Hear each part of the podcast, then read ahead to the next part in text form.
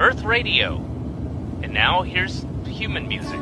The answer, my friend, is blowing in the wind. The answer is blowing in the wind. Hello，大家好， 欢迎大家来到大风天台，答案在风中飘。这回我们请到的朋友是史岩老师，掌声欢迎史岩老师。开心开心，哎呀，荣幸啊，嗯，非常高兴啊！我们这回请到的是这个我们猫头鹰喜剧的创始人，哎呃，哎猫头鹰的老板，同时也是这个不开玩笑播客的主播，哎呃，同时呢又是最新版的，哎呦。我这书忘了拿出来了，不开玩笑，不开玩笑的作者。我昨天专门，这沈岩老师昨天周日在北京开了专场，对然后又签售啥的，我专门跑过来，我就是找感恩感恩感恩对对，嗯签一下子。嗯，然后沈岩老师给我签的是兔佳宇，Comedy Speaks。Humor lessons，哎呀，我昨晚上想了一晚上，就是这里边到底有什么深意。然后，哎，这个书我不知道大家买不买啊？如果说，呃，我我觉得还是比较友好的，除了是对这个演员友好之外，我觉得对很多观众也很友好。是、因为前半部分有很多是，甚至是教你去了解幽默这件事情。对对对，可能我我可能初衷就是本来写，因为如果只写给脱口秀演员，那就没有必要出这本书了，对，所以更多的可能还是写给呃不出脱口秀的人，嗯，他可能喜欢看，那可能可以让大家看得更开心一点吧，嗯，不那么容易被冒犯吧，这么害怕被冒犯吗？呃，对，这个这个这个书的，呃虽然说在书页里面没有，是在封皮外面写到说这个关于冒犯的事情。对。就是实际上我们 stand up 根本不是一个所谓的冒犯的艺术，对实际上是冒犯你的只有生活。对对，因为这喜剧算个屁啊，对吧？我我们最多就说你两句，对对对何况很多人也不是真的说你，对对对，哎那呀真真狠的还是人生啊，哎呀，沈阳老师现在说话这么谨慎吗？太谨慎了。呃，但是在这要说啊，就是因为听我们播客的大部分都是观众嘛，喜剧观众会多一些。然后得跟大家讲，就是我们早期的中国早一代的这个 stand up comedian 有有很大一部分是石岩老师这个手把手教出来的。嗯嗯，确实是这样。所以作为一个行业的 OG，我们今天非常高兴，因为我们这个《达旦风中飘》现在已经有录过三十多个朋友，都是、都是有专场的，都是这个大家业界比较认可的朋友。然后这回请您来呢，一方面是正好您出这个书嘛，对，嗯，就大家有空去买啊。再再说就是呃，能就是在当当上买，直接就有那个，当然现场您可以找签名石岩老师嗯签，但实际上当当上直接就带这个签名的。对对我昨天问了一下，您是一连着签了好几千页，对对对对他他现在是书是这样的，然后呢，他这个签名是呃出版社呢先把那个签字页嗯给你寄过去，嗯然后你就咔咔在这儿签，嗯签完之后他再装订，对，所以就很神奇。那会儿就是签的已经自己名字都不认识。嗯 然后那个当当网上那个版本还有一个就是我除了这本书之外，还有一个谐音梗的小册子，嗯，谐音诗集。谐音诗集。对，昨天我们在后台还念这来着，昨天谁谁在后台念？就是丹林儿那个 发现发现喜剧周嘛，然后在那儿，因为太羞耻了吧？就说这个这里边的诗诗意，大家就哈哈乐。对，然后那个呃那本小册子特别受欢迎很多人说哎真好，买本诗集还送书。对，真是买诗集送书。所以欢迎大家可以看一看。对，一我看也有人提到说，史岩老师的这个状态，你看他写这个不开玩笑这个书的时候和写那谐音的册子的时候，明显是俩人。对对对，就一个是癫狂的，一个一个一个一个是体面一个特理智的，对，是尼采的那种那种那种状态 是，所以你是故意这样的。还好，就是相当于 你总得有一个精神自留地儿吧，对吧？就是把哪哪个哪？你说清楚，哪个是你的精神自留地？那当然，那当然，谐音梗是自留地儿，对吧？你你你是吧？你你这些呃不方便这个登大雅之堂的，或者说呃不足为外人道的东西，你总得有一个出口的。真厉害，真厉害没想。到还有人把我印出来，还有人在后台念我。这个书叫不开玩笑，然后您这个播客也叫不开玩笑。嗯哎，得说一下啊，就是播客界不开玩笑，现在已经这个远远的好评远远超过了谐星聊天会。哎呦呦呦呦！然后不敢不敢不敢。这这个说这个说实话，确实是好多人在闲，尤其这一季闲聊，你也知道，这被骂的主要是我，这被骂哎的就是我，就是大家就讲到说，哎呀，这什么闲聊竟然还收钱，人不开玩笑不收钱，就巨好笑。人家沈阳老师，人家主要是有梁彦增、小梁，那就是这个威哥平替。比威哥还好笑，哎呀，我 我就是我哎，我跟大家讲，我现在正坐在北京猫头鹰，就是这个东四 Nest 的这个，我俩正坐坐在这舞台上，对。有一个沈岩老师的办公桌，我们俩刚刚这刚刚门口刚来这个咖啡，我们俩刚喝上，对。就是这个地方就真的很 chill，然后空间很小，现在盒子弄的每周前面都四天都是开放麦，对。演员很爱来，观众也很爱来，因为，哎，这个就要讲到沈岩老师另一个身份，就是我们单口界就是最会装修的，就是装修大师，不论是在上海的这几个场地，还是在北京，就是走哪儿。您都能把这场地搞得又聚气，然后又特别的，我甚至觉得有点原教旨主喜剧的原教旨主义那种感觉。后面的这种，我我我其实一直觉得说，因为我的你更喜欢装修，对，如果有可能，你的自由，你的自留地儿也是你自己装修的自留地儿。对对因为我我我特别喜欢那个把一个场地装出来，因为呃，你像最早的那个山羊，山羊的前身叫那个空腹 comedy 嘛，哦就是当时 Andy 他们最早的。然后我当时我觉得哇，那个场地就就特别好，就是它不用很大，因为我一直觉得不管是观众还是演员，他进到一个场子里面，他首先得放松，然后他呃整个的气场是对的，然后它那个连接感才能建立起来，然后那整场这个氛围才会好。嗯，所以我一直觉得说，观众看的舒服，然后演员演的舒服，我觉得这是我装修的一个最基本的出发点吧。啊，所以可能得多花点钱，这没办法，就得为自己的审美买单。就是嗯，所以所以就是希望希望大家就是还是得来多来现场吧，还是愿意撺掇人来现场吧，不管是来讲还是来看，对。当然，我觉得就是我也特别就是呃感恩嘛，就是北京的演员都都很支持我们这个场地，嗯，希望大家常来演也是，嗯，主要是场地场地好，确实场地好，呃，而且现场的魅力是永远是线上所无法替代的，这个已经是老生常谈了。那包括不开玩笑，其实在上海，当然录我我上海去的不是不是很多，嗯，在北京的话，基本都是在这儿录的。对对这种现场的感觉呃是会给不开玩笑加成吗？呃，我觉得，我觉得是会，我觉得是会。这个现场的氛围，我觉得还还挺好的。嗯而且而且我我们可能和别的台会有一个不太一样的地方，就是因为很多人他们可能会，我觉得观众可能会有一个刻板的分类的方式，比如说他硬说这个是京圈的播客，然后那个是沪圈的播客。其实我觉得这个。我自己是真的没有啊，所以我我们就横跨京沪两地流窜作案，嗯，所 以所以我就是我觉得这样反而是还挺好的，因为两边的观众其实能给你输入到的一些信息是不一样的，或者那个、那个范儿也是不太一样的，嗯，我觉得这个还是一个比较好的平就衡。造成了这个播客它很多元。嗯。呃，这也是闲聊这一季，就是吕东想去突破一些东西，比如说去上海录，去去沈阳录，但沈阳录两期其实就放了一期，嗯，呃，也因为效果的问题，或者因为大家也也要适应嘛。对，我我觉得，我觉得可能北京、上海对播客这种形态会、观众会更，呃，有一些基本的这个认知。主力播主力观众其实就是北北京、上海。对对对，但可能沈阳可能他这个基本认知可能就没有那么强。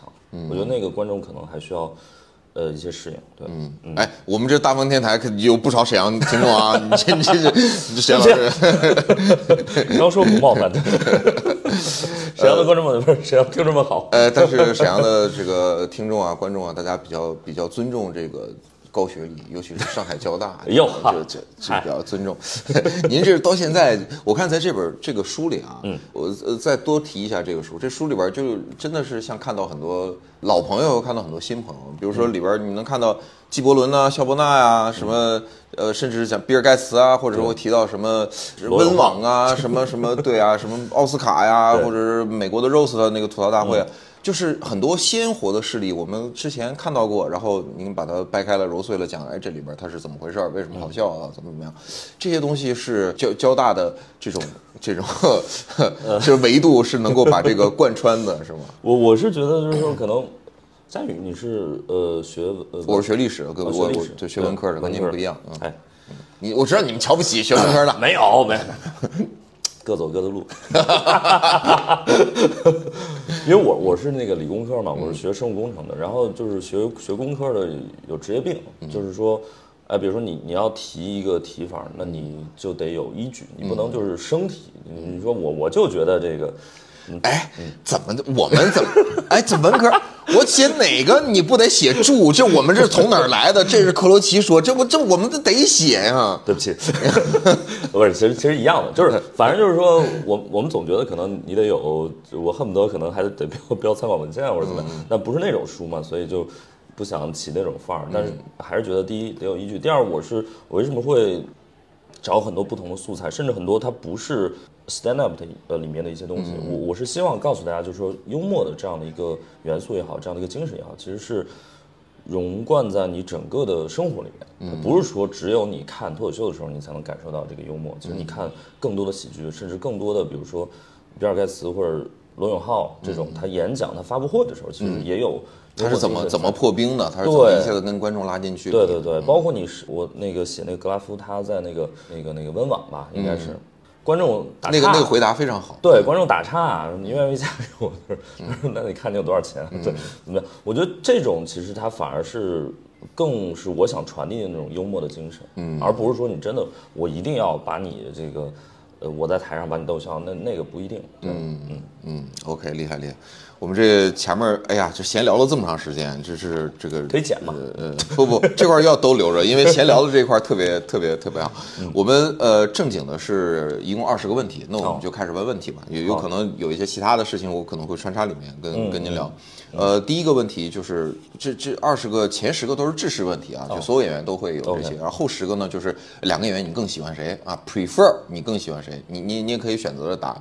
这当然这个很不讨好，但是您可以完全就说，哎，这个是因为我跟他关系好什么，那那后边再说前面这我还怕得罪人嘛？真的。哎呀 呀，厉害厉害！你看到底是 OG 啊，嗯，这都是在您面前都是小辈不是儿。该得罪早得罪光了，都到现在不至于。呃好，来吧。第一个问题，第一个问题就是你最喜欢的 stand up comedian 是谁？呃，国内国外都可以说一个，哦，呃，国内的国内我先说国外的吧。可以，可以。呃，国外的可能还是还是宋飞吧。哦，我最喜欢宋飞嗯。嗯，还是最喜欢宋飞。我看在书里边你也经常会提到宋飞，对对对，其实我觉我觉得就是甚至会把他在一堆举例当中会放在第一个 就是能看出来这种偏爱。我觉得就是，嗯，宋飞属于说他能用一种非常体面的方式去把你逗笑，我觉得这个很不容易，嗯啊，因为你有，他其实可以用无数种不体面的方式，或者没那么体面的方式，嗯，对，但他但他会选择一个特别体面的方式，我这个这还挺难的，嗯，也是我。哎，就是崇拜的这个敬仰的对象嘛，啊，可能都学不来的。这会不会是说明您也是一个体面的人？就是或或者更偏爱于体体面的幽默的这件事情。你比如说齐墨，他也很喜欢嗯宋飞，对这这个中国小宋飞嘛，他就是 不是是宋飞是美国小齐墨，你咋？你说的跟小黄飞似的？就是呃他，但是有些人说他是白面包段子什么，但是有有一些你看国内有很多演员，他特别喜欢路易 C K 啊，或者喜欢那天呃跟孙书恒聊，他最喜欢 Dow Stanhope。嗯，其实他你喜欢这个，其实是因为你跟他的这个审美啊，跟他的选择更趋同一些。你你在生活当中，我觉得你也是一个更更体面一点的人。嗯，就其实我觉得就是我也很喜欢其他的一些 David Chappelle 或者是 Louis. Louis C.K. 的例子我也呃我用了就很多多嗯，对，就是我我觉得他们其实都很好，都很有自己的那个什么，但是我觉得如你非要我说的话，可能就是你更希望像宋飞那样就收藏保时捷，就赚赚好多钱，然后自己有自己的。醒醒吧，嘿，醒醒吧，咱们这个行业，你看 说这，对，呃，我觉得有点呃，我我之前写过一个，但是我觉得这个只是一家之言吧，就是比如说。呃，就像佛教，它可能分这个大乘和小乘。小乘的话，它可能就是，反正我我就从我的视角说，大乘它可能更那个什什么。嗯。如如果我们把喜剧也分大乘和小乘的话，我觉得 C K 呃，他应该算小乘的巅峰。嗯。对，就是他永远都是我怎么我觉得这个怎么怎么着，我怎么怎么着。但是我觉得宋飞他可能应该算呃，包括乔尔卡林，他们应该算大成的这个巅峰。嗯。就他可以一个更呃无我的这个角度去去看。哦，厉害厉害。就如果你非要我去说的话，因为我觉得这这个你说 C K 宋飞，咱那当然都很厉害。那你要你只能选一个的话，可能就是。对 OK OK，国内的话，那我觉得当然这个齐墨确实是非常厉害，我也很，我我我喜欢他不光是因为就是说内容或者喜剧审美上，我还有一个我觉得他他的这个坚持，我觉得很重要。对，因为你像很多你知道就是通过节目火了的，嗯，这个 comedian 就已经不说了嘛，对，就是人家去录真人秀了嘛，嗯。那比较赚钱嘛，嗯，我不是针对谁啊，就是确实是比较赚钱，对，而且可能公司也有安排。但我觉得你像齐墨他这么多年还在坚持说，我觉得这个特别的不容易。对，嗯，但是期末刚入行那会儿，那不在您面前不还是小辈儿吗？那会儿不是？哎呀，没有没有没有，我我我们这个不能倚老卖老，就是我们只能说就干得早，啊，但是没有说干得有多好，因为我们当年最早的一波，你像深圳那边 Robin 啊什么。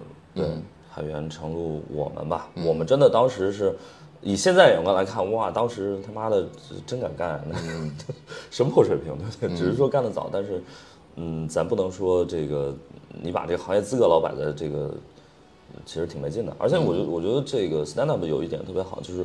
我们其实在国内没有这个论资排辈儿的这样的一种思想，对吧？不像不像中国传统曲艺的那种，对对对，哎，我去那种饭局，哎，我是这是师叔，这是师兄，我觉得没什么意思，就是大家就都是干这个的，就是凭本事吃饭，我觉得就就挺好。嗯，对，这更符合现代精神啊，对，而且符合现在年轻人的精神。为什么年轻人喜欢？我觉得也是，嗯，有这关系。嗯，人家整顿职场，整顿整顿整顿婚姻一样，整顿行业也是。你不要老是什么。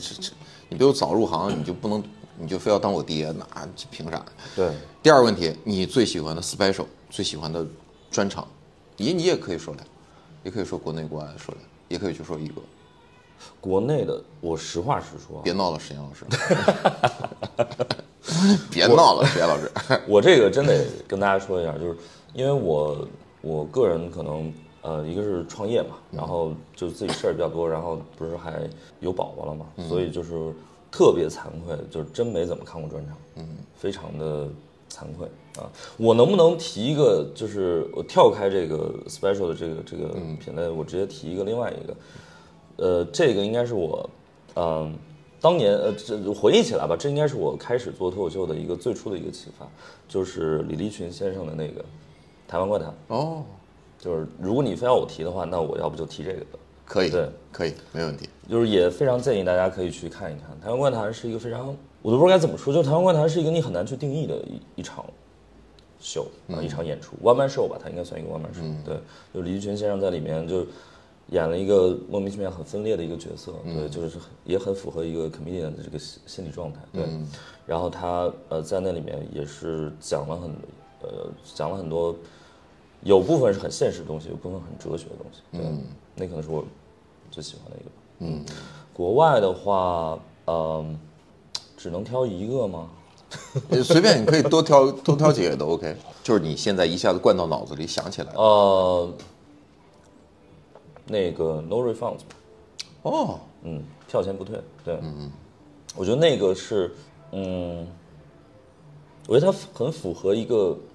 一个专场应该有的一个气质，嗯，就是因为比如说我们现在看到很多专场，它可能已经是在那种大剧场，嗯，那个路上千人，对，上千人，哗就哇大剧院就特别特别 fancy 的那种那种状态。但是我总觉得，如果你你真让我自己想要去录一个专场的话，我特别想要一个那种状态，就可能两三百人、三五百人，可能在一个相对没那么 fancy 的剧场，在一个暗搓搓的一个小剧场，可能台上喝着酒、抽着烟。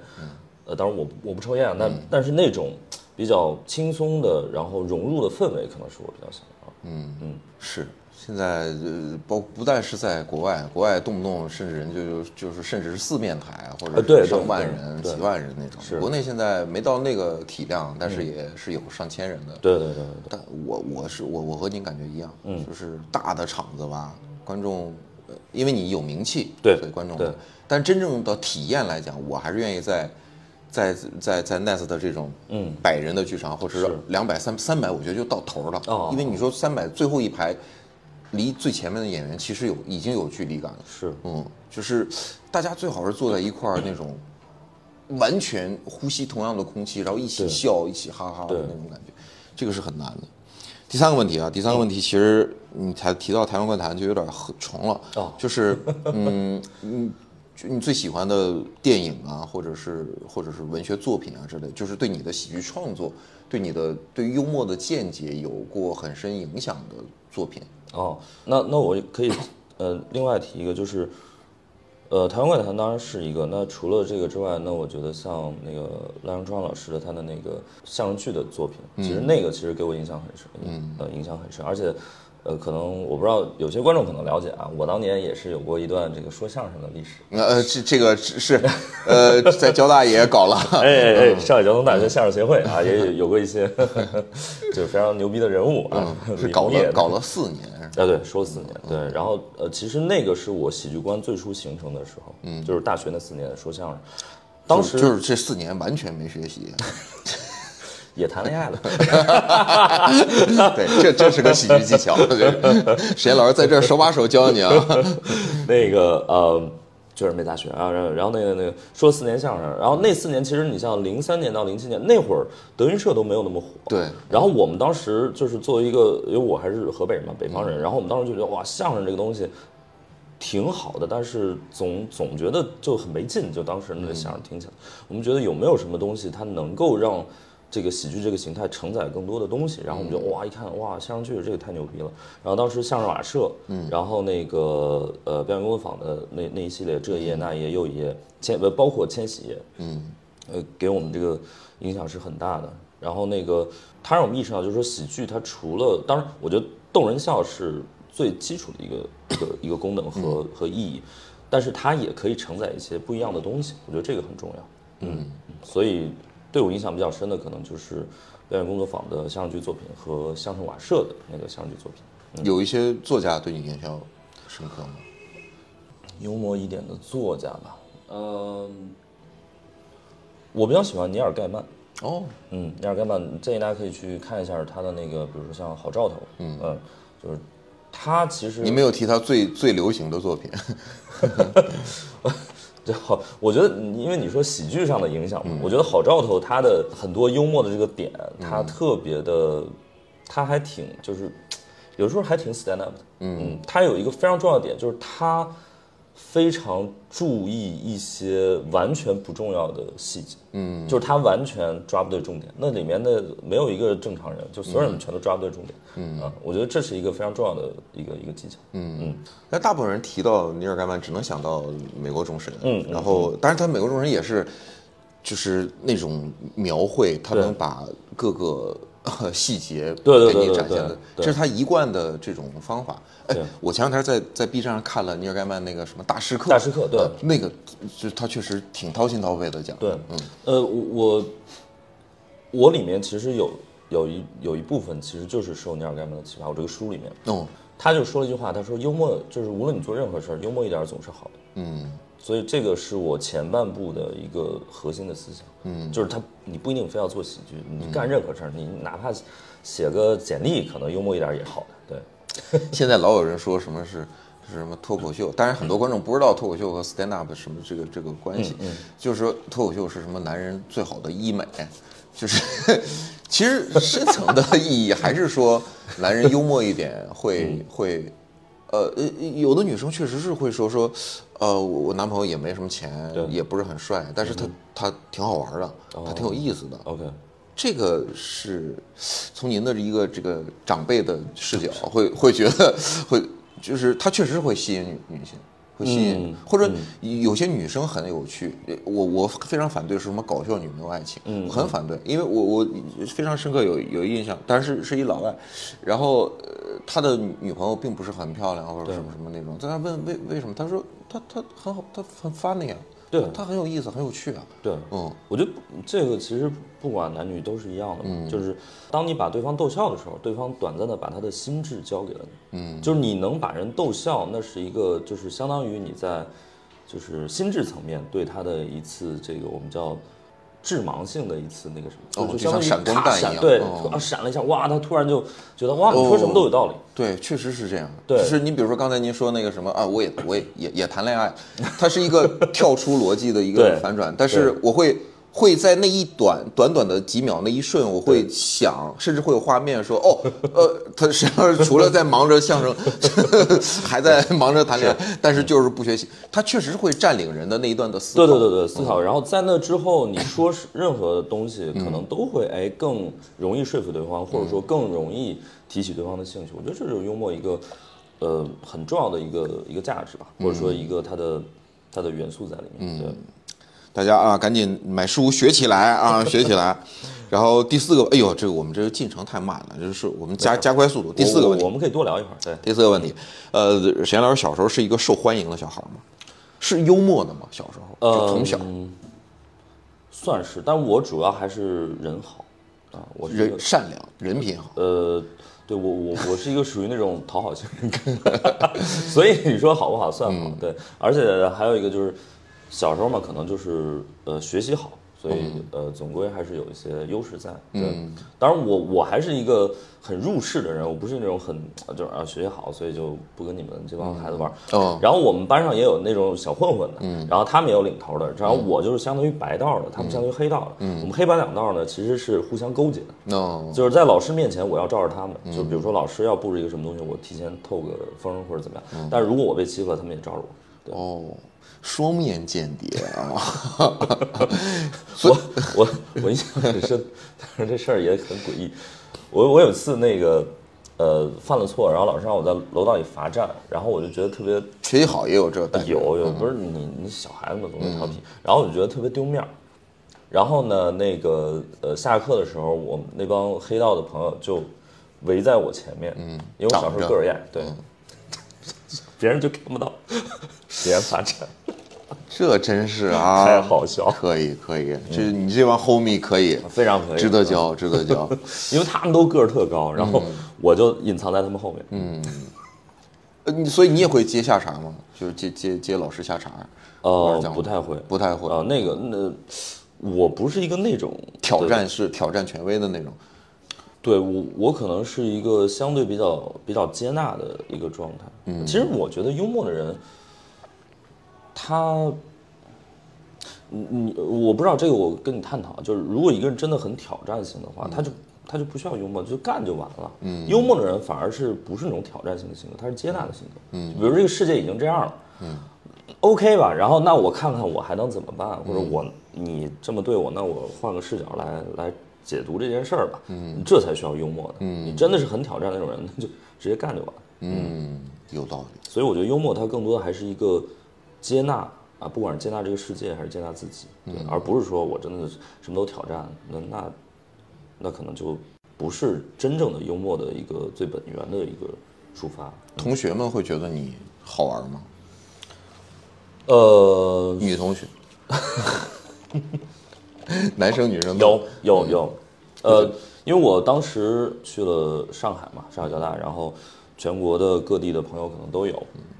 呃，我们北方人可能相对吧，就是 幽默细胞可能更更足一点，说话谈吐啊，嗯而且年轻的时候可能长得也算还还算现在也是非常玉树临风啊。还算帅，所以当时呃班上女生确实还还还比较那啥，嗯，所以就是真是一直在谈恋爱，是 这个女女就是女生喜欢你，她呃一方面是因为长相，一方面是因为相我声是是我觉得，尤其在校园里面，你想想，校园里面谈恋爱又跟钱又没什么关系，你有钱没钱就可能反正谈几年也就就散了，对不对？他不会说我就图你有钱或者怎么。那你说钱那个什么，呃，成绩也也不是一个点，对吧？那你有什么？我我有特长，就是说相声。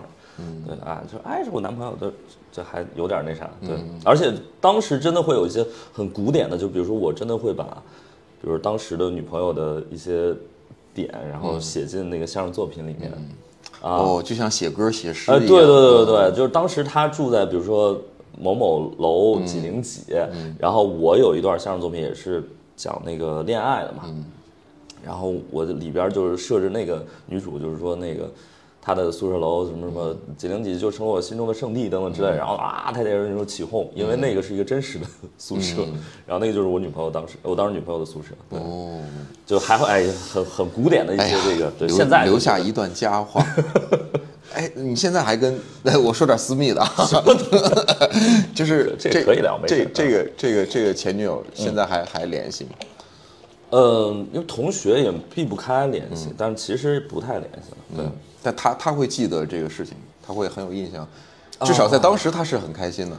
是是会开心，他对，哎，有时候我就在想啊，你说这种会不会给他心里留下永远的？就女人心里也有白玫瑰、红玫瑰嘛？会不会给他心里永远留下说，哦，我大学的时候，我我男朋我，觉得你想太多了，这是你在，这是你在谦虚，我知道你在回避 没有没有。真的真的，就他他他他心里应该会有一个，当时你在台上讲他宿舍，讲他这个寝室的，呃，我我我觉得如果真的有的话，那当然这是我的荣幸，但是我觉得。嗯，最好就我们也不要惦记这种事儿，然后就是大家都你给发，你今天给发微信，什么东西、啊？我觉得就是大家就是往前看，往前走、啊，然后就就行了，就是过去的就留给过去。总而言之呢，一言以蔽之啊，就是要幽默啊，要要幽默，幽默一点总归是好的。第五个问题，沈岩老师最早的段子，最早的段子，就登台最早的段子，还记得吗？不论是相声还是还是还是 stand up，就是最早的还记得吗？哎呦，真相声的话，当时我们有一段叫急性子，就是呃就有点像刘宝瑞那个急性慢性那个那个，呃对，反正他的意思。就是说，呃，有两个学，呃有一个人，嗯、就是他刚入学，反正他这个性子特别急，然嗯后但是你也知道，就是欲速则不达，反正就是很古典的那种相声结构，对对对，最后因为他嗯遭遇很多麻烦对对对对嗯对对，然后越来越慢，越越来越拖，大概是这样，对，那是那是相声第一段，呃，这是刚到交大的时候写的。对对对，stand up 最古典的一些段子，无非就是那种，就是跟交大，然后跟这个恋爱可能有关的一些、一些段子吧。啊，有一时半会儿我想不起来。需需要回忆一个具体的段子吗。No no no，没有，我们就是、啊。就是我我，因为我要跟大家讲啊，因为我之前没有跟史岩老师碰任何的这个提纲，我甚至没有给他，我就是希望，就是没有任何准备，我们就是就是就是闲聊，能想到哪儿算哪儿。啊，我我能想到就是我写过一些非常理工那种，嗯，就是有点儿啊，哎呦，我现在现在想想真的有有点 nerd 的那种感感觉一些段子，我给大家说一个吧，我说啊，这这个是我靠。有一点羞耻，是吧？非常，这是真的是 古早谐音梗，知道吧？说那个大家还知道啊，所以我先说吧，然后再看大家知道。我说从基因形上角度来说，性取向分为三种，嗯，喜欢 XX 的，喜欢 XY 的，嗯，喜欢 YY 的，好，OK，哎呀，太烂了，就古早那种对谐音梗，就是对，Y Y 现在已经就是已经绝迹了。对小孩已经不知道 YY 是什么意思。当时有一个网络缩写，就是意淫，对对对叫 YY，对，甚至有一个网络直播平台也叫 Y Y。就当时会写一些嗯这种段子，然后我记得还有一个，嗯、大概就是说我们去什么华师大，就是当时大家知道，就上海的几大高校嘛，就是交大、复旦、同济什么华师大什么的，华师大女生比较多嘛，经常去那个华师大。然后就是说有这个，当然就是一个这个杜撰的一个段子嘛，反正大概就是说我们去华师大，然后呢，这个对我们去华师大，然后那个搭讪女生失败了，啊然后反正就是人家没有给好脸色或者怎么样，然后那个或者说我们我们就在后边说，啊一一个同学在后边说，啊那个同学那个有空去复旦找我们玩儿，然后说哎你为什么说自己复旦的？说你傻呀、这个就咱不能给交大丢人吧？啊哦操，妈这个段子讲错了。哦，我我看到了，你这书里有，哎，真正的关于这个段子，你就还是看书里边，我看上了。你然后后边你说的是，那咱也不能，你怎么不啊，对，能别人问？我想想想，重重讲一回，反正就是搭讪失败了，然后说那个呃有空去同济找我们玩儿，说你为什么说自己同济的，是吧？你傻，咱不能给交大丢人。那、那你为啥不能说为啥不说自己是复旦的？你傻，咱不能给自己丢人，就是类似于这种。宿敌，呃对对对对对，宿有一些宿敌的段子，哎呀，自己还讲错了，没事，也很正常。因为真的，哎呦，就是嗯那么古早的，因为我我入行真的太久了，那是二零，你想我从零三年开始说相声，然后大概一一年开始，呃一二年开始说脱口秀，嗯，这真的就是十几二十年了，嗯，太可怕了。行业化石。第六个问题，你入行的原因，你开始做变成一个脱口秀演员或者 stand up comedian，是原因是，呃，一个最直接的原因就是当时说相声还得找搭档，讲单口啊，讲讲单口啊，对，所以就做了这个 stand up。就是你问我，呃，为什么做 stand up？那是因为说相声还得找搭档，实在是不好找啊。因为你毕了业之后就没有那么大段的两个人可以碰这个内容的一个时间了。嗯，所以我就开始做这个呃 stand up。然后那会儿应该是周立波所谓的海派清口比较火的时候。对对对，但当时我我这个其实看的很少。呃，我记得我当时在新东方当老师，你也知道，黄埔军校。是，对，然后现在回想起来，那就是最早的开放麦啊！我靠，一年上千小时的这个开放麦的打磨，嗯，你想，就是每节课总有百分之三十左右的时间在讲段子，对吧？那这个呃练的还是挺挺那个啥的，挺多的，嗯。然后当时黄西老师不是回国嘛，嗯，他去复旦做了个讲座，我去听了一下，我说哎，这我也能干，对，然后就开始，对，哦，其实就这么就这么简单。这这还得是感谢复旦，怎么不去交大呀？去复旦，因为复旦那个在市区嘛。然后我我印象很深，当时黄西去那边呃做讲座，嗯，然后我就觉得二零二零一一年应该是，嗯，我觉得这个形式特别好，嗯，那会儿他从白宫那个已经回来了，对对，那会儿白他白宫那段确实流传非常广，那会儿在那会儿校内还叫人人吧，还是还是叫校内，我就校内分不清楚，校内，嗯，就是确实是火过一段。是，嗯，第七个问题，您怎么看待职业前景？就是现在这个行业风生水起到现在的这种风声鹤唳，我觉得呃对对对，现在风雨如晦，现在这种情况，你你你这个问题在不同的时间段问不同的人是还真挺有意思的。去年我就问一些演员，对大大家的职职业前景其实是不一样。嗯，你会你会把它作为一生的职业选择吗？我觉得其实这个问题我还挺怕，就是回答说这个东西是不是你一生的那个什么，就是很多人说，哎，这是不是你这一辈子都要去投入的一个事业？有的人说我就是赶着来，就是做做到啥时候算啥时候。有的是就是很坚持，就是说这辈子我不干这个，别的我也不会干，我也不想干。我我觉得是这样的，我还是一个比较务实的。我觉得这个东西，呃，当然我现在你现在问我，这这肯定是我现在最想投入、最有最有热热情的这么一个行业吧。不管是个人职业还是我对这个行业的角度，我很有热情。那我肯定不管它好与不好，我都会去做。我有一个很重要的点，就很多人说，哎，这个行业比如说呃这么火怎么怎么样，或者说这个行业现在可能遇到了一些困难或者是问题，嗯。我说，那你想想，我最开始做这个行业的时候是哪一年？是二零一二年，当时 压根儿就没有这个还没有这个行业啊，连那个公司都还没有成立。嗯我们当时真的是一场演出票卖不出去多少啊，很多时候，我当时我记得我一场演出演出费大概两百还是三百。我们当时有一个上海有一个叫孝道的俱乐部，我们当时做演出有一个呃不成呃成文的规定说。你可以考虑不要演出费，然后呃折算成比如三张票，请你的三个朋友来看。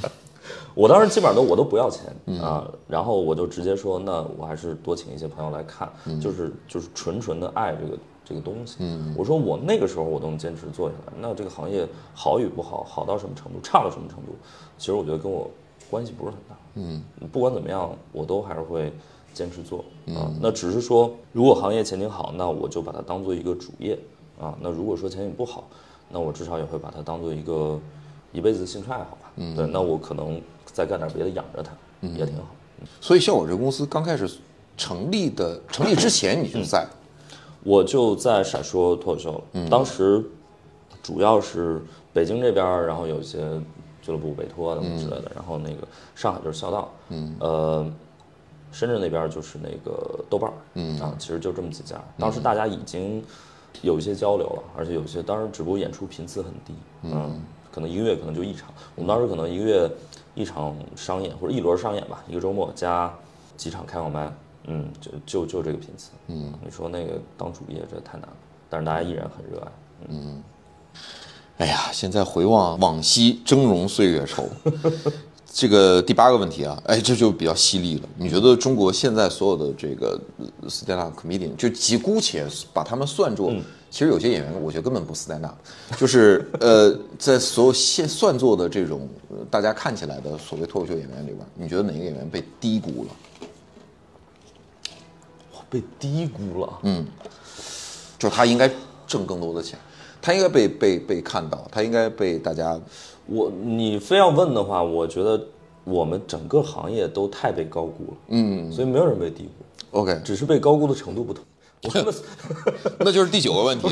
第九个问题就是你觉得谁谁被高估了？谁谁谁谁最最被高估了？如果说一个被低估都没有，呃，呃大家心里边儿或多或少都会有一个名单，都会觉得。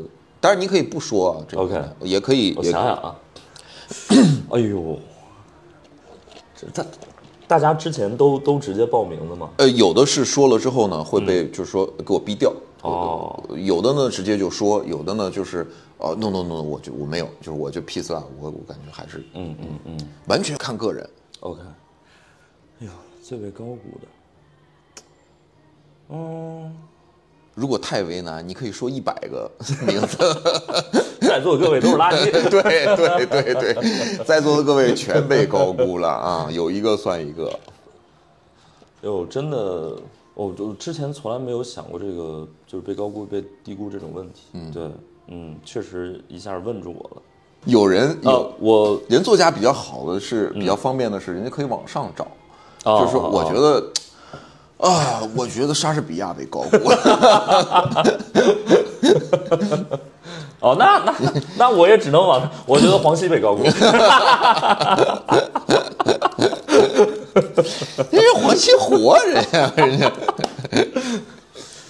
不是有一说一啊，这个如果你我我那我要这个得罪一番了哈，这呃，我觉得黄西老师他的这个呃中文的这个喜剧创作，嗯，确实是值得商榷吧。嗯，没有他英文的那么好。嗯。对对，因为因为大家是这样的，就是呃，因为我们现在在谈一个被高估的，我我不是说绝对水平高低，而是说被高估的问题。那那得那得看你的这个预期管理。嗯。那黄西老师他要面对的预期管理是他英文的那个嗯。那个 level，对吧？就是你你在这个英文的这个 stand up 这个这个对，你在白宫，你在 Letterman Show 的上面的那个那个。对那你那那大家是的预期是在这儿的，嗯。然后呢，那么你的中文的创作就算很好，但是你只要没有到那个预期，其实大家都那个，嗯。OK，所以我觉得就是，对，嗯。嗯，那如果你非要我提的话，那我只能得罪一番了。好好，感谢石岩老师啊。第十个问题，你爱看脱口秀大会吗？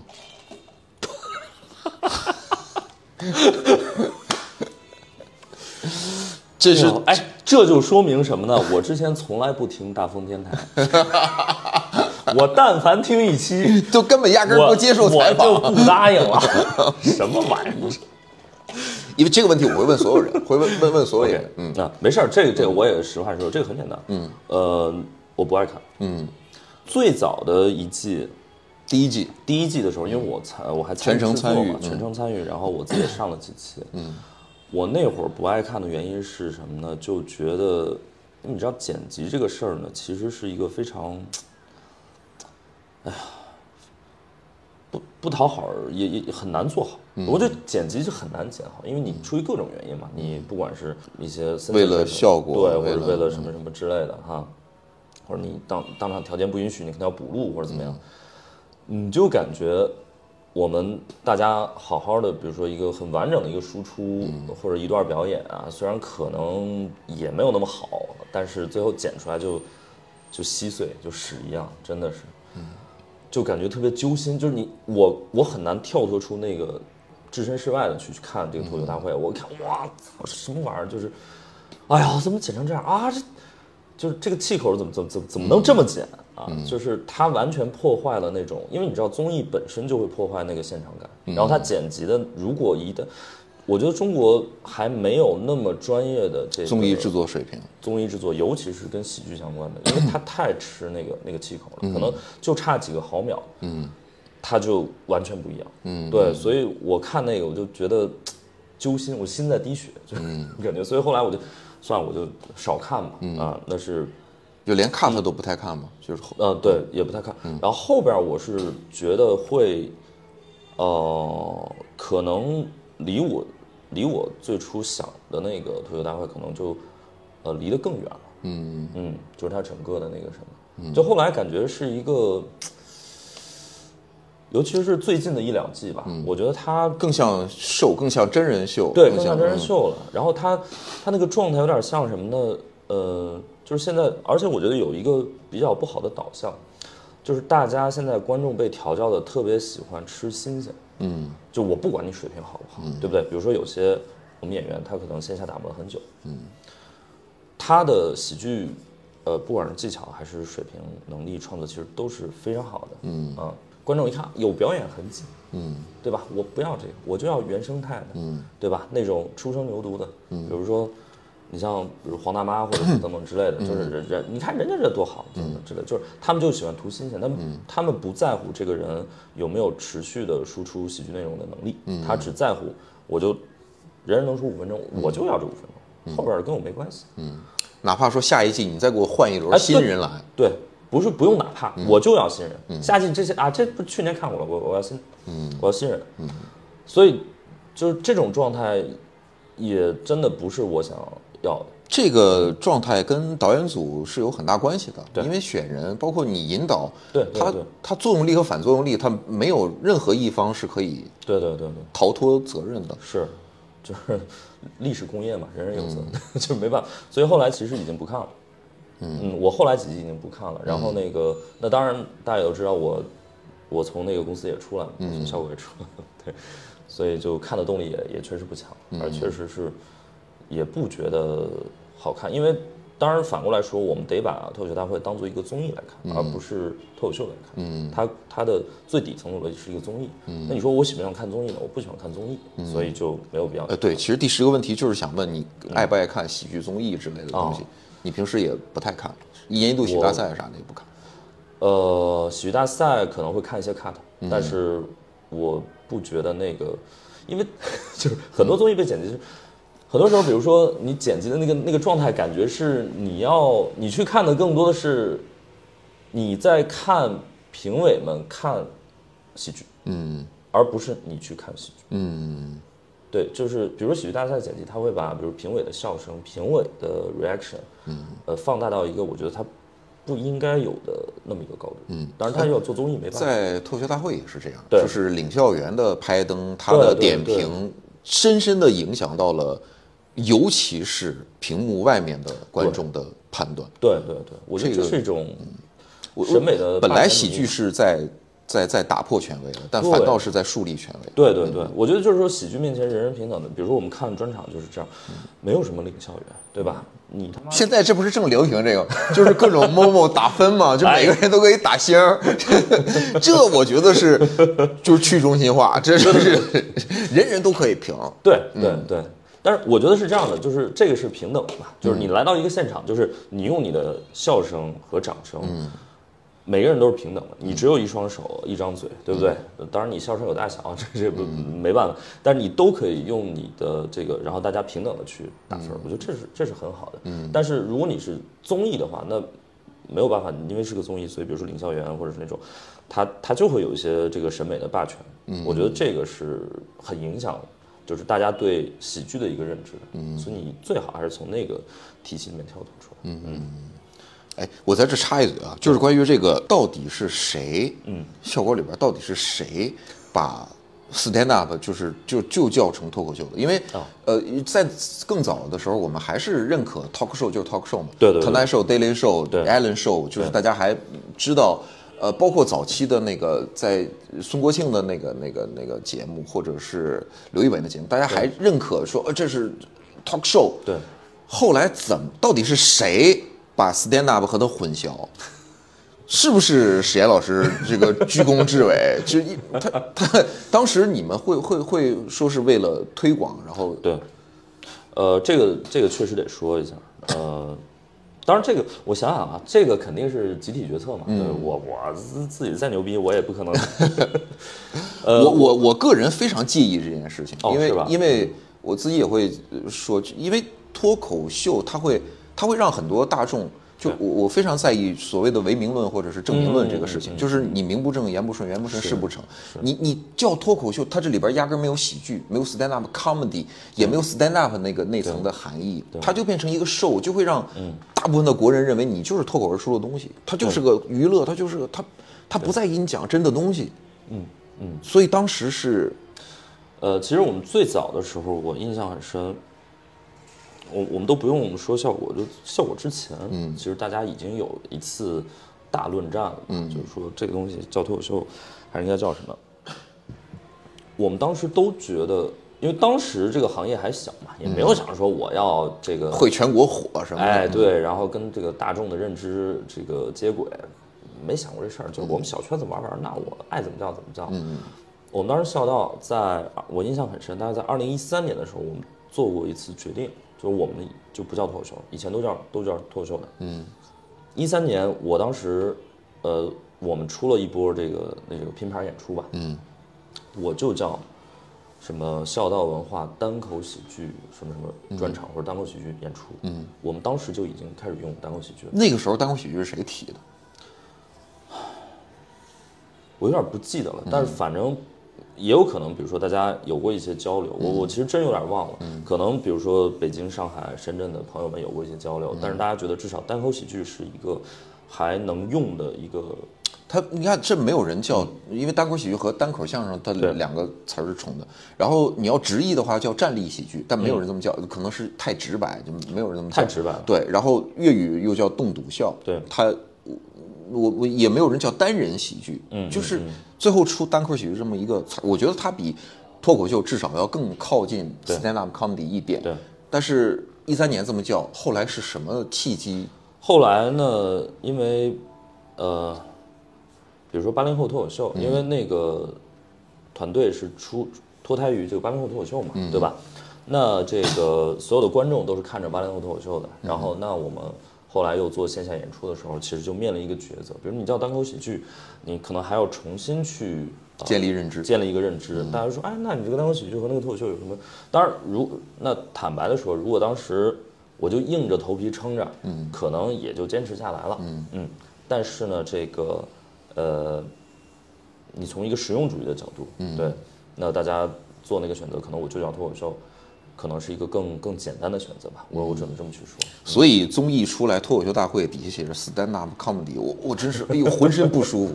然后在沈岩老师这个书里边，不开玩笑里面，就是为了平衡大家的认知，沈岩老师在在最开篇就讲说，我说的这个叫 stand up comedy，对，你就说脱口秀也 OK，对。对，就是但和那个 talk show 和那个访谈节目不是一回事儿，对对对，呃，我其实觉得这确实是一个翻译史上非常重大的一个遗憾。嗯，对，这这个确实太遗憾了，但是可能没有办法。对，已经木已成舟，对对对对对。那所以我还是那句话，就是我还是得用一个幽默的心态，我去接纳啊。当然这个也挺好，就我现在每次出去有一个非常牛逼的点，我可以快速的筛查我的朋友的这个喜剧认知。哦，对对对，说，哎呦，沈老师，我特别喜欢您的 talk show。我说啊，好的，嗯，我就知道他的认知是在那个层面了。嗯，对，就是你你听他说什么，你知道，你知道哦，他大概的喜剧审美，或者是这个人大概就是，实际上我特别喜欢听听他脱口秀，我觉得这没问题，这是一个正常人。嗯，实际上如果特别喜欢这个 stand up comedy，我觉得这啊、这是懂的。呃，懂的，他知道他看过，对，实际上如果特别喜欢之类您的 talk show，这是装的。嗯，是，这也是一个，我就开始，我就我就能筛查了。对，可以可以可以。也挺好，反正你就挺好你你也别往心里去吧。没有没有没有，我我会坚持，我会到死我都会坚持。我因为我我我认为我花时间甚至花费生命来做的一件事情，嗯嗯，我不管别人怎么看，我至少自己我我有一个我自己在给他们写专栏，我会写到，就是我至少在我自己俱乐部，我在大风天，很多观众会心疼我，就觉得哦说这人神经病啊，每次开场都会提说啊，我们这是 stand up comedy，就是什么什么之类。是我我我你们我宁可你们骂我是二逼，我也我也要，因为这是我在做的事情。我们我们抓紧时间，后边十个问题就很快啊，就是 A 或 B，你更喜欢谁啊？你更喜欢谁？嗯，第一个斯文和三 D，你更喜欢谁斯文，？Why？就是你可以，我以为这是快问快答，就是选完就完了。就是打破你预期。有 Y 对对有 Y 有 Y 还有 X 呢，我因为因为更亲近，因为更了解，还是因为呃呃，三 D 老师对我我确实后来其实跟他呃就看他的东西其实嗯没有那么多了，嗯呃但三 D 线下很炸，我很喜欢三 D。这个我只能说。呃，这这只是个人审美吧？对啊，就是不用讲太深，一句话就可以。对，嗯，我我觉得可能三 D 老师的内容可能更更骨感，就就是可能更更骨感一点，就是它内容更硬一些。对，更硬一些，更骨感一点，所以可能有些人会喜欢，或者说可能，比如说那就是喜欢的会超喜欢，不喜欢的会难以接受。对，所以这也是他在节目上会让人觉得，对我觉得斯文老师的内容，呃尤其是可能他人生也经历了很多事儿，我觉得他现在整个的表达状态特别的圆润，嗯。嗯，呃，我感受到了，就是他他录播课，我感受到，对对，我觉得我觉得这个状态特别好，所以我我喜欢孙老师现在的这个这个表达状态，我觉得特别好。，OK，make、sense。第二个，程璐和梁远，你更喜欢谁？咱就说这段子啊，呃，海源，嗯，海源，对，他的那个角落的人，你看了吗？哦我还真没看，没人送我票，我又不可能自己去买。不是，那我我听了很多同行的那个什么，但是呃，但我我后来，但我也不是把自己当回事儿，但我觉得也挺怪的，就是我自己买票去，还是嗯让效果的朋友送，嗯，都挺怪，没去看，我觉得也是个好事儿，对。但是即便我不看这个，我也知道海源老师的一些创作是怎么样，对，嗯，程璐老师的。这么客气吗？刚才四个人你全都在后边加老师 啊，史岩老师，别闹了，史岩老师。呃，我我觉得程璐老师他的，因为他毕竟呃担任了一些领导职务嘛，对不对？然后他可能需要从从大局出发，他可能要要负担的事务性工作也很多啊。他的创喜剧创作可能也没花那么多精力吧啊。但是海源老师，我觉得还是比较不忘初心的，一直在一直在坚持。对，第三个，教主和 storm，你更喜欢谁？教主，更喜欢教主，对，能量更高，呃，就是不喜欢南方人。哎，就不喜欢 storm，这两都在上海的，两两害相权取其轻。第四个，第四个，梁彦增和郝宇。我小梁可是猫头鹰签约演员啊，呃，这是要比什么？比段子。啊，比呃，就是比那只那必须是郝宇啊，小梁又没段子。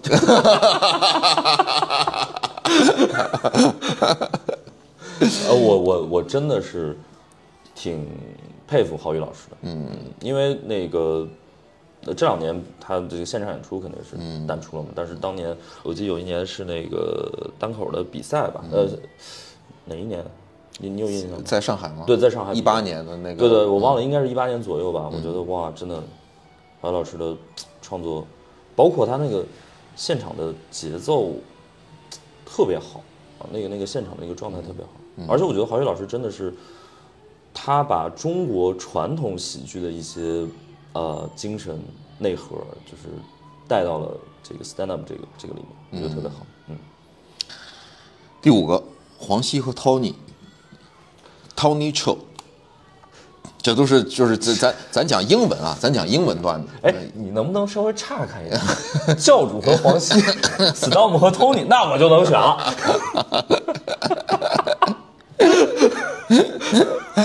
不行，咱就得按下教。主和 Storm，黄西和 Tony，黄西和 Tony 在 Tony 最近在在在美国这个巡演呢，就是咱就光说英文段子啊，这个就大家都这么 real 吗？就没有你你你甚至说可以，我我拒绝回答也可以。呃，黄呃，我肯定还是选黄西。嗯，呃，我觉得 Tony 老师他，嗯，我这么说吧，就是比如说我在那个很多跟别人说，比如说脱口秀大会里面一些人的话，就是我我们会讲一个东西叫。呃，身份认同，嗯啊，就比如说你身份认同是一个 comedian，还是一个我就是个，比如说普通人，或者是什么？我觉得这点上，就是 Tony 老师一直有一个非常强的 comedian 的这个身份认同。我觉得这个在他的创作中不是一件好事儿，嗯，会影响他的创作，嗯，就是他，呃，他确实比较强调说一个说一个那个简单的说法，就是他端起来，嗯，他把自己架在那儿再去写东西，我觉得他。动作会变形，但是黄西老师，比如他，尤其是英文的创作里面，他有一个最基础的东西，就是他是一个呃亚裔嘛，对，新移民，然后他是个 underdog，那这个身份其实是能帮助他，就更有利于他的创作，所以这方面就是黄鑫老师的创作会更顺一点。嗯，OK。第六个问，呃这个我觉得有点没必要了。周奇墨和呼兰，你肯定选期末，因为前面你哦最喜欢，对，我觉得肯定还是期末吧。当然我你不。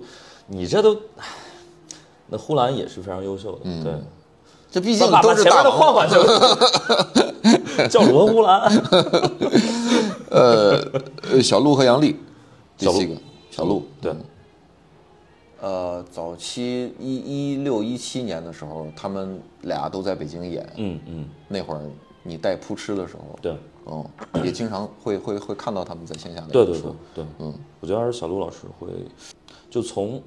我想想啊，就是从一个全面性，不管是技术还是这个观念，还是怎么样的一个一个全面性角度来说，我觉得小鹿肯定会更嗯更强一点。对，OK。杨笠可能他像一个，就是篮球场上的类似于那种角色球员，嗯，对，但他的全面性我觉得没有那么强。嗯，第八个，王子涵和鸟鸟都是北大的，然后子涵自。子涵在猫头鹰待了几年？又待了两小两年吧。小两年，对。那我可能还是得选子涵。嗯嗯，我的选择。对，因为我一直有一个，当然这个也是探讨，我也不是说，呃，因为大家喜剧审美是很很主观的嘛。嗯。对，我们是就今天就论主观。对对，就论主观。有一批演员，我是觉得他们是属于二次元喜剧演员。哦。就是他的段子最好的状态是截屏。嗯。其次是 cut，然后最差是现场。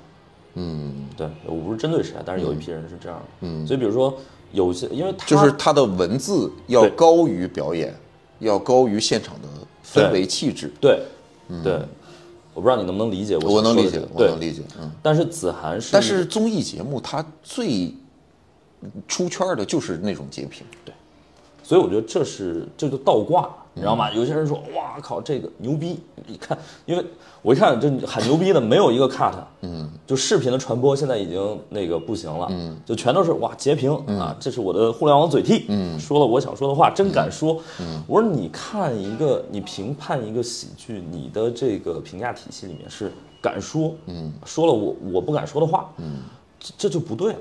嗯啊，就敢说谁不会啊？对，敢说这个其实没有那么强的一个价值。我也不希望大家从敢说这个角度，或者单纯从敢说这个角度去评价喜剧。嗯，所以子涵是，不管从内容还是呃现场，我觉得都是非常优秀的。因为我也是不光是在猫头鹰吧，就是当时在那个效果的时候，我也一直在带他。对，包括做一些培训等等之类的。所以我觉得子涵还是各方面会更平衡。对，第九个，庞博跟卡姆。这是第一第一代和第二代的大王，庞博是交大的吧？现在还能聊卡姆？不是，我们就是他肯定他犯错了，我们在法律上我们法不容情，就是光说他这个段子，嗯，卡姆，嗯，我觉得我也许能培养出来第二个庞博，但是卡姆我培养不出来，嗯，因为庞博，对，庞博最早是我交大学弟嘛，然后也是我一手把他这个带到效果的，对。我觉得庞博是能够被培养出来，卡姆不是，所以那必须得是选选卡姆。就他那个，哎呦，我我很难想，这这这这就是这就是那个。你第一次看他现场表演的时候是啥心情？我觉得这哥们疯了，聒噪啊，聒噪聒噪。就因为你你像我这种表演状态，我是我是完全想象不到那种就是还。能这么搞，嗯，但是你真的就知道哇，这个东西不是我能够教出来。嗯，对，就天才是没法被培训的。最后一个问题啊，石老板和李诞，咱不说管理公司什么的啊，就是就说 段子，就说段子，肯定都看过，尤其早期的时候，我想想啊，这是这些问题是每个人都不一样的，当然不一样。哦，当然是不一样。就专门要要搞我。不是不是，是因为我我觉得这个很这个很重要。如果是如果就是我我先提前这个给这个被我冒犯到的老师们道歉，万万没想到宁佳宇真的 人品这么差，就我就是要我是搞死我我在这儿要要要特别说明，就是如果说你你有任何觉得不是的，就觉得不不应该放出去的，我们完全都可以逼掉。但是我觉得呃就是我采访每一个演员，就大家聊天啊，呃，我我是觉得他更像是一个说大一点是时代的声音。哦，就是这个行业，它慢慢的变成一个行业，对然后每一个人的际遇，每一个人他的他他他经过的一个公司，经过的一个俱乐部，经过的一场一场的演出，都是都是都是我我觉得没关系，就是呃，我觉得既然我们我们脱脱球这一行就是算是 stand up 这一行，都一样都一样，就是大家干这个，那我觉得我们也不能太避讳这个东西，因为那既既然大家都已经干这个，那我觉得就是说点儿，而且已经说了很多，就是这这这是一个纯主观的选择，因为喜剧审美这个东西它本身就是很主观的，所以也没有问题。呃，我觉得从石老板李诞，呃，如果只能选一个，我只能选李诞。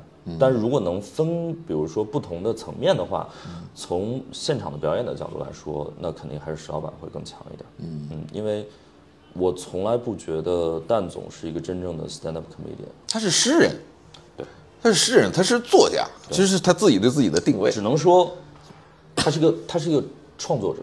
嗯。他是一个会写 punchline 的创作者。嗯，对你如果把他把他纯当一个 stand up comedian，我觉得这是在矮化他。哎呀，石岩老师，这个最后这这个语言艺术的魅力啊，真是不开玩笑，真是不开玩笑。对，呃，就是大家可能，呃，我其实后来自己，比如说在呃创业之后，因为也要给很多，比如说节目或者嘉宾，包括一些甲方去写段子，呃，那个时候我意识到，就是其实你像像李诞、像建国他们当年在八零后。呃，因为我当时在八零后的时候，我参与这个创作其实没有那么深入。嗯，那时候你你不得不佩服他们，真的还是很厉害每周的输出量，每周输出，而且我觉得有一个呃有一个能力是很多人没有意识到，就是这个有多强，就是说，呃，你比如说一年你攒一个，比如比如说攒个专场九十分的或者八十分的一个一个专场，我觉得这是这是一回事，或者你几年攒一个这种专场，因为你可以一遍一遍去那个什么，嗯，但是你每周能够稳定的输出七十分的内容，这个我觉得是非常不容易。那会儿还没有稳定的开放麦，对，对，你就只能凭借自己的喜剧经验，去硬顶着去写。我觉得这个是呃一个很强的一个能力，这这这个很容易被低估。嗯，最贵最被低估的人李诞 可以，可以，可以，可以，找回来了找回来了。二十个问题问完了啊，这个欢乐的时刻总是短暂。然后对沈老师后边还有还有采访，这回北京特别忙。最后给我一分钟，你这个给中国的喜剧指明方向吗？哎呦我靠！就开玩笑，你你你觉得你觉得我们这行业未未来会会会会是一个什么样的变化？现在又又经历了这么多事儿，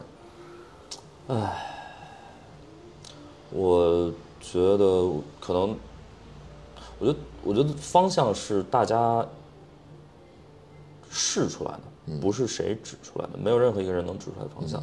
其实一个行业，因为我是学生物的，一个行业有点行业的这个发展哈，它有点像一个生物多样性。物种物种的进化。嗯，那你想想物种物种也可以灭亡啊，也可以啊，是，嗯，对，所以灭亡也是一个选项，也是也是可能性。就是其实就是说，呃，希望所有这个行业的人也好，包括观众也好，就是维护好它的这个基因的多样性，就是能让它更多元。呃，每个人都尝试做属于自己的那部分的小小的突变，嗯，那没准儿你的这个突变就能够在未来漫长的物竞天择中，能让我们这个行业也好，能让我们这个艺术也好，能更好的活下来。就大家就是做好自己的那个突变就可以了。OK，感谢石岩老师，也谢谢谢谢感谢各位观众啊。对希望你们没事儿多看看这个不开玩笑，不开玩笑最后的这个底页写着：当你对生活有不满足、有渴望，但又无力改变时，喜剧就诞生了啊。谢谢呃，大家去买书，然后看书。感谢沈岩老师今天来到大风天台，谢谢，谢谢大风天台的这个各位听友啊，然后也多多支持那个不开玩笑，多多支持佳宇，然后那个多听播客，然后也多来看线下演出，呃，少看点综艺。好嘞，好谢谢谢谢谢谢，拜拜。哎，拜拜。